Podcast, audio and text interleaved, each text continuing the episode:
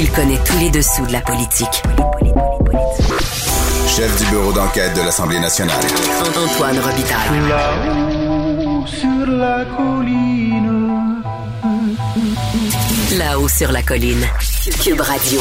Bon mercredi à tous. Aujourd'hui à l'émission, je me souviens, c'est notre devise, et oui. Or, c'est entre autres grâce à l'historien François-Xavier Garneau, né en 1809 et mort en 1866, si nous avons une histoire nationale. Avec son biographe Patrice Groux, nous revenons sur le fabuleux destin de cet homme de lettres du 19e siècle et plus précisément sur cette période troublée de l'union des deux Canada, pendant laquelle, d'ailleurs, le Parlement, situé à Montréal en 1849, fut attaqué, un peu comme le Capitole la semaine dernière à Washington, mais pire encore, incendié. Mais d'abord, mais d'abord, parlons du présent, donc, de la satanée pandémie. Grand philosophe, poète dans l'âme, la politique pour lui est comme un grand roman d'amour. Vous écoutez Antoine Robitaille. Là-haut sur la colline. Parlons test rapide maintenant pour la COVID-19. Euh, L'Ontario va en utiliser 300 000 par semaine. Le Québec est toujours très sceptique face à ces tests-là, même s'il en a en banque. Euh, on en parle avec Marie Monpetit, qui est députée de Maurice Richard et critique en matière de santé euh, au Parti libéral du Québec. Bonjour. Bonjour, M. Robitaille. Donc, il faudrait faire comme l'Ontario, c'est ce que je comprends? Ben, ça fait depuis euh, depuis le mois de septembre dernier que qu'on demande au gouvernement d'utiliser des tests rapides euh, pour s'assurer de- de- de- d'identifier, d'isoler rapidement les, les cas positifs. On leur a demandé euh, de le faire dans les CHSLD à l'automne, ils ont refusé. On leur a demandé de le faire dans les écoles, ils ont refusé. Là, ce qu'on leur demande, c'est c'est bien beau de mettre un un, un couvre-feu en place, mais qu'est-ce qu'ils vont faire de plus pour euh, s'assurer justement d'identifier les cas positifs? On leur dit de déployer des tests rapides dans les milieux qui sont encore ouverts, euh, comme le manufacturier, comme le milieu de la construction, comme les écoles. C'est exactement ce que l'Ontario est en train de faire à l'heure actuelle, ce qu'ils viennent d'annoncer. Donc, Oui. euh, Mais au Québec- annonce Au Québec, on nous dit qu'on a beaucoup de doutes sur l'efficacité de ces dettes-là, euh, ces, ces tests-là, qu'on est obligé de les confirmer par des tests traditionnels. Donc, on est obligé de refaire ce qui a été fait euh, euh, rapide. Ça, je, je sais que M. Dubé vous a répondu ça souvent euh, en chambre. Euh, donc, est-ce que c'est pas euh, c'est pas un peu inutile de, de, de faire ces tests rapides-là s'ils sont pas efficaces? Oui, mais je pense que Christian Dubé, il comprend pas l'utilité des tests rapides. Euh, L'Ontario, clairement, l'a l'a compris. Là, la science n'est pas, est pas euh, différente d'une province à l'autre. Il, y a- Mhm. il y a plein de sociétés dans le monde à l'heure actuelle qui utilisent depuis des mois les tests rapides. Euh, L'objectif, là, c'est d'aller identifier avec ces tests-là les gens qui sont positifs dans leur milieu, puis de les isoler le plus rapidement possible. Donc, en 15 minutes, on peut avoir tout de suite une réponse après un test, à savoir si la personne elle est elle est positive ou pas. Puis là, ben ça permet de ça permet de freiner la contagion, ça, ça Mhm. permet de freiner la vague. Donc, euh, Mais il y a des études qui ont montré qu'ils sont utiles, ces textes-là, ces tests-là, sur des gens symptomatiques. Quand ils sont asymptomatiques, quand il y a la charge virale n'est pas forte, euh, les tests ne, ne, ne fonctionnent pas, d'après ce qu'on comprend. Les tests, ils sont, si on les utilise pas, ils sont pas utiles. Ça, c'est sûr. Ils sont, ils sont, ils ont, ils ont un niveau de- d'efficacité, ils ont un niveau d'utilité qui sera toujours plus euh, utile si on les utilise que si on les utilise pas. C'est ça, le, le, le- comme je vous dis, la, la, la l'utilité de la raison pour laquelle il y a plein de sociétés qui l'utilisent, la raison pour laquelle l'Ontario, l'Ontario, là, vous le disiez, là, c'est 300 000 tests Oui. par semaine qui vont être utilisés. Ils vont en recevoir 12 millions euh, de plus, puis ils sont encore en train d'en chercher. Mhm. Euh, puis là, tu sais, je, je- on va faire des comparables. là. Le Québec, à l'heure actuelle, on se retrouve encore dans une position euh, où on a le plus de nouveaux cas par jour, où on a le plus de nouveaux décès, de, de décès par jour aussi.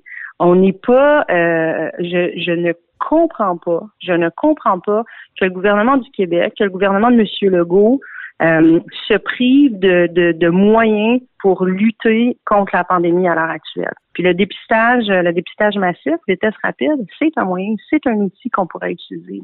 Mhm. Mais encore, je, répète ma question, il, il paraît qu'ils sont euh, utiles et efficaces sur les gens qui sont symptomatiques. Donc, il faut quasiment attendre qu'il y ait des symptômes là, pour, euh, pour, pour euh, tester, pour utiliser ces tests-là.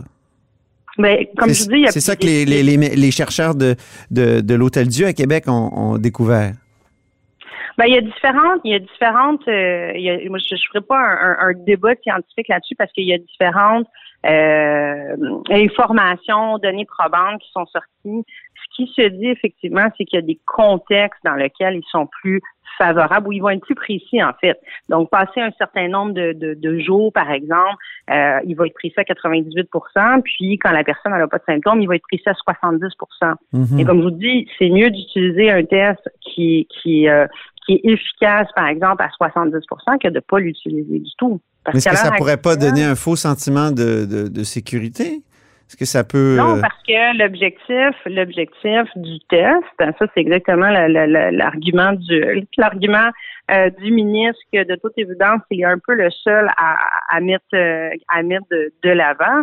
Le test, il permet d'identifier des gens qui sont euh, qui sont positifs à la COVID. Une fois qu'on a dit ça, ceux qui sont négatifs, euh, ça, ça, ça, il faut répéter le fait que euh, il faut pas, euh, il faut pas abandonner les mesures sanitaires. Mais ça, c'est vrai pour euh, pour tout le monde, que ce soit la distanciation, le lavage des mains, le masque et compagnie. Là. Mais l'idée, c'est vraiment, c'est comme un, c'est comme un, un, envoyer un pompier, dans le fond. Là. Si on prend un milieu de travail, on fait du dépistage massif, on fait du dépistage avec les tests rapides, et là, on va identifier on va identifier des gens qui sont qui sont positifs. Donc, il n'y a pas de faux sentiment de sécurité. Et l'idée à l'heure actuelle, euh, on, on, est dans un contexte où on doit absolument, absolument, si on veut, si on veut freiner la contagion, sortir un à un euh, du circuit, si on veut, les gens qui sont qui sont positifs. oui. En ce moment, force est de constater que le gouvernement n'a pas mis de mesures supplémentaires pour euh, identifier des, euh, des, euh, des, des, cas positifs, que ce soit par les tests rapides ou par des tests salivaires aussi. Les tests salivaires ont la même, même efficacité que les autres tests. Est-ce qu'on a assez de gens pour faire passer ces tests-là? On sait que les infirmières sont déjà débordées et tout ça. Ben, c'est des questions de, c'est des questions de, certainement, c'est des questions de d'organisation. Tu sais, si on décide que euh, la priorité justement, c'est d'aller dans certains milieux qui sont à risque d'éclosion, ben là, on peut décider justement de, de d'envoyer des ressources à ce niveau-là. Mhm. C'est une question de, c'est une question de stratégie, c'est une question de, de décision. Euh, en ce moment, tout est fermé, on est en confinement, on est en couvre-feu, donc l'accent devrait être mis sur les milieux qui sont encore ouverts, puisque c'est là qu'il y a encore des gens qui se voient, qui se, qui se, qui se, qui se fréquentent ou qui sont dans des milieux ensemble, que ce soit dans les, dans les milieux de travail euh, ou dans les écoles. C'est exactement la stratégie que vient de prendre euh, l'Ontario. Euh, mais comme je vous dis, ça fait ça fait longtemps qu'on demande que ces tests-là soient soient utilisés. il faut bien les utiliser, mais il faut les utiliser. Ben, où il faudrait les utiliser précisément pour bien les utiliser? Et dans quel contexte? Ben, où, où c'est dans les milieux qui sont présentement à, à risque d'explosion. Donc, comme je dis, dans le manufacturier, euh, que ce soit dans les milieux de construction, on, on, on, le voit là, chaque jour, le ministère sort des bilans, puis il va dire bon ben, on a des nouvelles éclosions ou euh, dans tel tel tel milieu, c'est là qu'il y a le plus d'éclosions. Donc déjà, il faut viser ces milieux-là. C'est pour ça dans les écoles, euh, c'est certainement euh, un endroit hyper important de les, les utiliser. Euh, et après ça, ben, c'est sûr qu'il faut le faire dans des régions aussi qui sont plus euh, où, où, où, il y a une propagation qui est plus euh, qui est plus importante. Un des exemples, un des exemples facile à comprendre, je pense, c'est c'est pour tous les parents du Québec qui ont eu qui ont eu un, avis de la santé publique ou de l'école qui disait ah, il y a eu un cas dans la dans la classe. Euh, et là, il faut suspendre le travail, il euh, faut aller dans une clinique de dépistage, il faut attendre 24, 48, 72 heures pour avoir un résultat c'est sûr que dans un contexte comme ça, si euh, on envoyait une clinique, euh, par exemple, mobile, euh, se rendre pour faire du dépistage dans l'école, ben, ça faciliterait la vie de tout le monde, en plus d'amener un résultat beaucoup, beaucoup plus rapide. Mm-hmm. la semaine de relâche, on en a beaucoup parlé. Vous, est-ce que vous pensez qu'on devrait euh, l'annuler. Sur, un plan sanitaire, évidemment, vous, vous êtes critique en matière de santé. Euh, Est-ce que c'est pas euh, inquiétant de, voir que les parents vont peut-être voyager? Encore une fois, finalement, le même genre de problématique va, se poser que celle des voyages pendant le, le temps des fêtes? Ben, d'un point de vue, d'un point de vue, c'est ça, d'un point de vue sanitaire, euh, c'est sûr qu'il faudra voir, euh, faudra voir où on en sera, où on en sera à ce moment-là. Je pense que l'année 2021, de façon générale, je crois qu'il faut qu'il faut pas qu'il va qu'il va falloir qu'on va être dans le même contexte en ce sens que euh, les voyages seront pas plus recommandés à la semaine de relâche qu'ils l'ont été euh, qu'ils l'ont été à Noël. On va être dans mhm. une situation euh, on va on va demeurer dans une situation pandémique. C'est sûr que tous les retards aussi avec avec avec la vaccination ah, vous l'avez vu, euh, dans le dernier mois, on n'a pas, on n'a pas vacciné. Euh, la cadence n'a pas été très élevée au Québec. On espère que ça va s'accélérer dans les prochaines semaines, mais euh, c'est dans, dans à peine un mois et demi, la semaine de relâche. Le gouvernement visait, je pense, 3% de la population vaccinée à la fin du printemps. Donc, c'est sûr qu'on ne sera pas dans une situation différente de celle où on est présentement. Mais là, le gouvernement du Québec a l'air de dire que c'est Ottawa qui en livre pas assez de, de, de vaccins. Est-ce que vous pensez que c'est ben là, se défausse sur, euh, sur Ottawa ou? Oui, ben je pense que ça c'est des c'est des euh, c'est des chicanes. Euh, je pense que chacun chacun a sa responsabilité là-dedans. Je pense qu'on mhm. gagne rien à, alimenter des chicanes provinciales, fédérales quand on est dans un contexte de pandémie. Euh, force est de constater que le gouvernement du Québec avait des avait des doses qu'il n'a pas utilisées. Là, il vient d'en recevoir 88 000 88 000 de plus qui ont été livrés par par, euh, euh, par Ottawa. Donc, euh, on comprend que le, ministre nous avait dit qu'il pouvait vacciner jusqu'à 35 000 personnes par jour. Donc, on comprend que ces doses-là vont être utilisées d'ici d'ici la fin de semaine. C'est là qu'on va voir si le gouvernement du Québec est réellement prêt, s'il y a vraiment la logistique pour pour administrer tous les vaccins qui vont être envoyés par Ottawa. Mais on sait ce qu'on souhaite. Merci beaucoup, Marie Montpetit.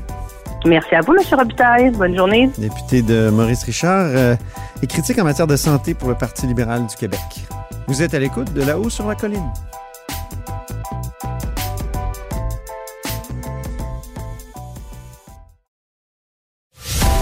Antoine Robitaille. Il décortique les grands discours pour nous faire comprendre les politiques. Là-haut sur la colline.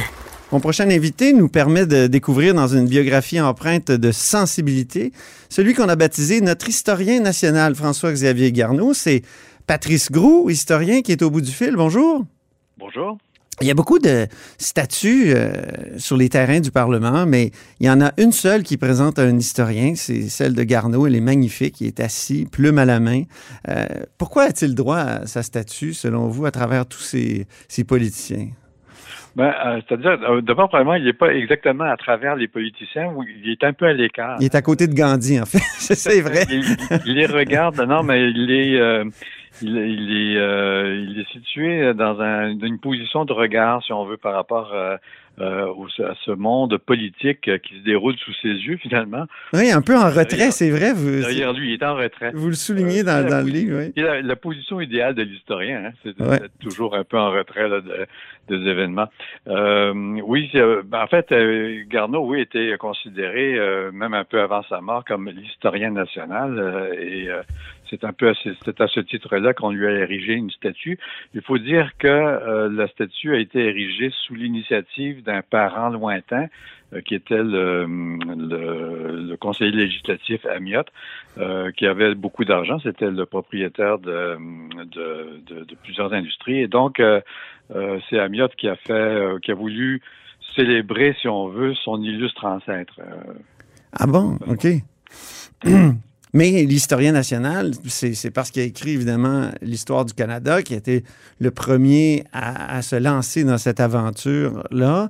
Euh, racontez-nous un peu pourquoi euh, François-Xavier Garneau, qui n'était pas un historien euh, patenté, qui était un notaire, qu'est-ce qui l'a amené, lui, à, se lancer comme ça dans cette aventure, dans cette ben, écriture?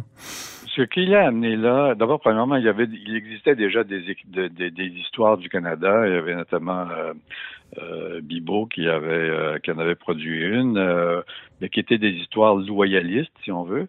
Euh, Garneau, lui, se entreprend d'écrire cette histoire-là à la suite du rapport de Lord Durham, qui, qui affirme que les Canadiens sont sans histoire et sans littérature. même s'il ne le dit pas ouvertement, c'est de cette façon-là que Garneau voit les choses. Il faut répliquer à Lord Durham. Il faut surtout répliquer à l'histoire que Lord Durham a écrite. C'est-à-dire que lui écrit une histoire qui, qui parle de la conquête et au fond qui, qui efface complètement tout le passé des Canadiens français, comme on disait à l'époque. Mm-hmm. Alors, c'est, donc c'est cette, cette réponse-là qu'il veut faire. Euh, mais c'est également une réponse, euh, je, pense surtout euh, au projet d'union. C'est-à-dire qu'il a, que le projet d'union a été mis en marche en 1840, mais euh, c'est un projet de rouleau compresseur contre la nation euh, québécoise et contre euh, sa mémoire également. Donc, Garneau, lui, entreprend de faire ce travail-là. Garneau, qui n'est pas issu de nulle part, et c'est un notaire, c'est vrai, mais c'est un notaire qui était un, un, appui de Papineau, membre du Parti patriote. Il a, à Québec, il était plus discret, si on veut, mais euh, il était quand même, euh, c'était quand même les, les, idées du Parti patriote qu'il qu'il soutenait. Et donc, euh, c'est dans un point de vue euh, libéral, euh, un point de vue classique, libéral classique, oui. libéral classique, c'est-à-dire au sens du libéralisme tel qu'on le conçoit au 19e siècle. Il faut, faut, tout de même remonter assez loin pour pour ça. c'est aussi un, un, auteur qui est qui a été poète parce qu'il a écrit beaucoup de poésie ben avant de commencer à écrire l'histoire. Et euh, sa poésie, c'est une poésie qui est très politique, euh, qui, euh, mais qui est également très moderne pour l'époque, c'est-à-dire une poésie romantique, axée sur les sentiments personnels. Mm-hmm. sur donc c'est un mélange, si vous voulez, Garneau, en termes intellectuels. c'est un mélange entre le romantisme de l'époque, mm-hmm. les premiers historiens qu'il consulte également, des gens comme Augustin Thierry en France, qui sont l'histoire n'est pas une discipline très, ancienne quand Garneau se met à, l'écrire. Euh, l'histoire telle qu'on la conçoit aujourd'hui. là. Euh, et donc, Garneau euh, a cette parenté politique avec les libéraux. Euh, de l'époque. Alors, euh, donc, euh, et, ben, les libéraux sont également des anticolonialistes. Alors, il, y a tout ça, si vous voulez, qui rentre dans la recette là, de, de l'écriture de Garneau, et puis évidemment un, très grand souci de, de, bien écrire, parce que l'écriture en français est, déjà très présente. À l'époque, c'était faux de dire que les Canadiens n'avaient pas de littérature, mais il est vrai qu'ils n'avaient pas beaucoup de moyens de diffuser la littérature. Alors Garneau entreprend lui-même à ses propres frais, hein, il faut le dire, ben oui. Euh, l'écriture de cette histoire-là. C'est assez remarquable. par rapport à aujourd'hui, là, on s'imagine pas quelqu'un qui va... il n'y a pas eu de subvention de recherche, là. Il n'y a pas eu de subvention. il y avait L'accès aux archives était très difficile. D'ailleurs, les archives n'ont commencé à rentrer qu'à partir du moment où Garneau a commencé à écrire. Euh, elles sont devenues plus accessibles à, ce moment-là, mais on ne ressentait pas le besoin de, de, de, de, de, ces archives-là. Euh, et Garneau, qui était très moderne hein, dans, dans, sa manière d'aborder les choses. Ben oui, par rapport à la religion, par exemple, euh, on a toujours l'impression qu'avant 1960 au Québec, euh, c'est une grande noirceur religieuse, puis on met tout dans le grand sac de cette grande noirceur-là. Or, euh, au 19e siècle, à cette époque-là, vous nous faites découvrir un Garneau qui est, euh, sans être un militant de la laïcité, et pour une neutralité, puis il est critique même dans son histoire du Canada de, de, de, de, François de Laval, euh, il est critique des Ursulines, vous, vous le soulignez, ça lui a même causé certains problèmes, il, a dû mettre la pédale douce sur ces critiques-là, mais sur l'Église, lui-même était, était assez critique et, était pour une sorte de, de mur entre l'État et, la religion, si je comprends bien.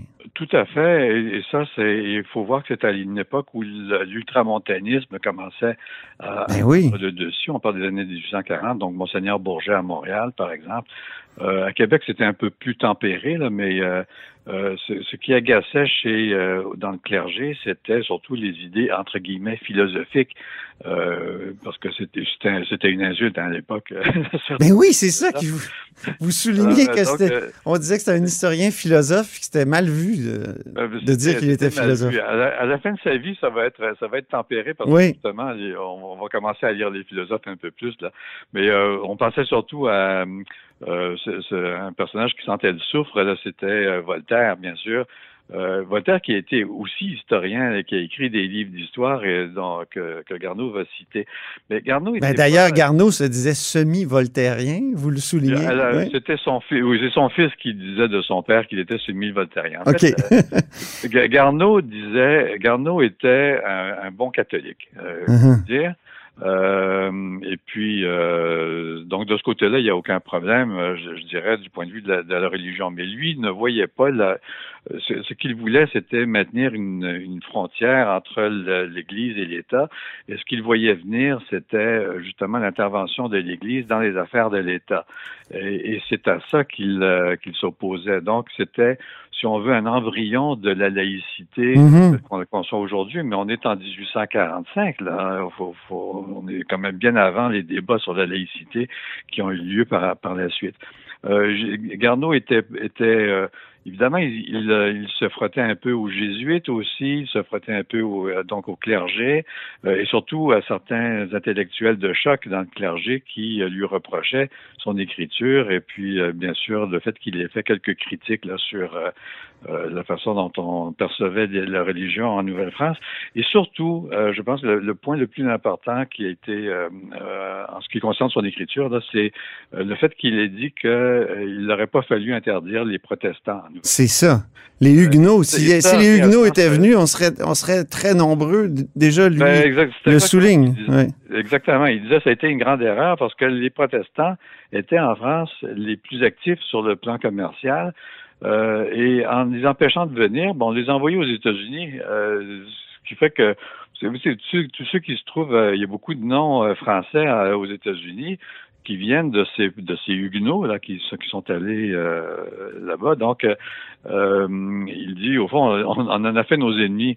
Mm-hmm. Et si on les avait fait nos amis, ben oui. étaient venus en Nouvelle-France, ben on aurait été beaucoup plus solides, ils étaient plus actifs sur le plan euh, commercial. Commercial ouais. Euh, c'est un fait. C'était euh, d'ailleurs une bonne partie du commerce de la Nouvelle-France était encore entre les mains des protestants français à cette époque-là. Donc il y a alors c'est ça qui a qui a agacé beaucoup parce que bien sûr le clergé catholique était en, en, guerre plus ou moins ouverte là avec le, le protestantisme ici qui qui se développait quand même qui était apporté par l'Angleterre.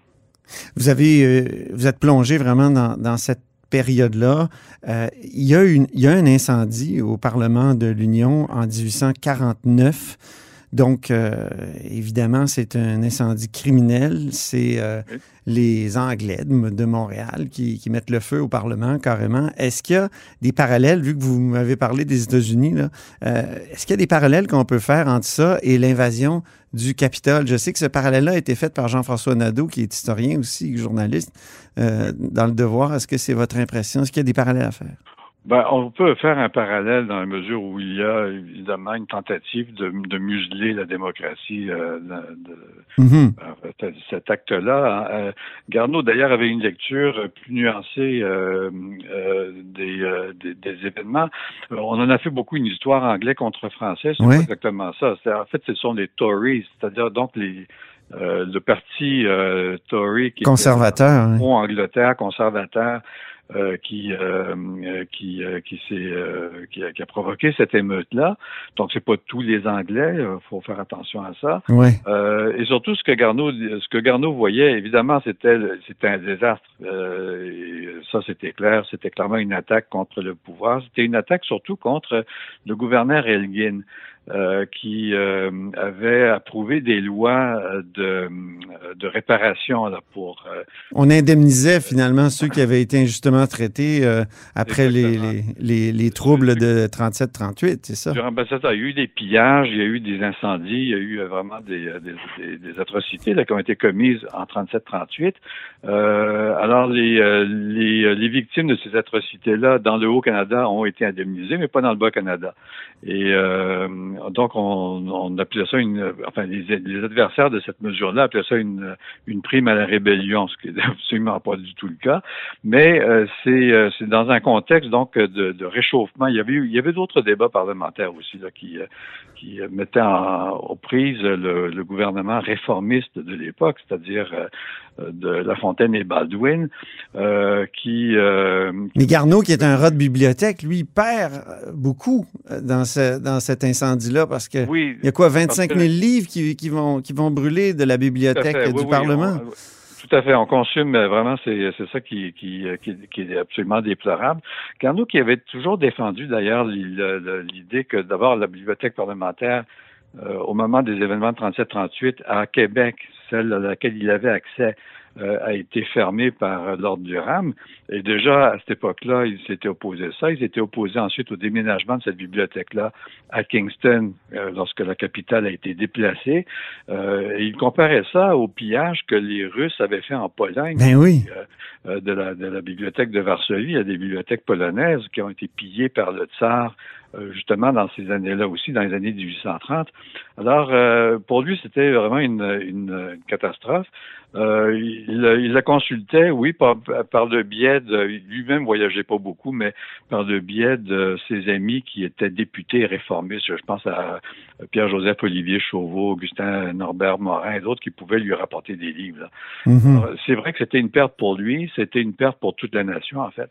Écoutez, moi, je recommande fortement votre livre, euh, François-Xavier Garneau, poète, historien et patriote. Patrice Groux, merci infiniment pour cet entretien. Puis, euh, merci pour cet hommage à cet historien euh, national, très méritant, je crois. C'est moi qui vous remercie, Antoine. Merci beaucoup. Au revoir.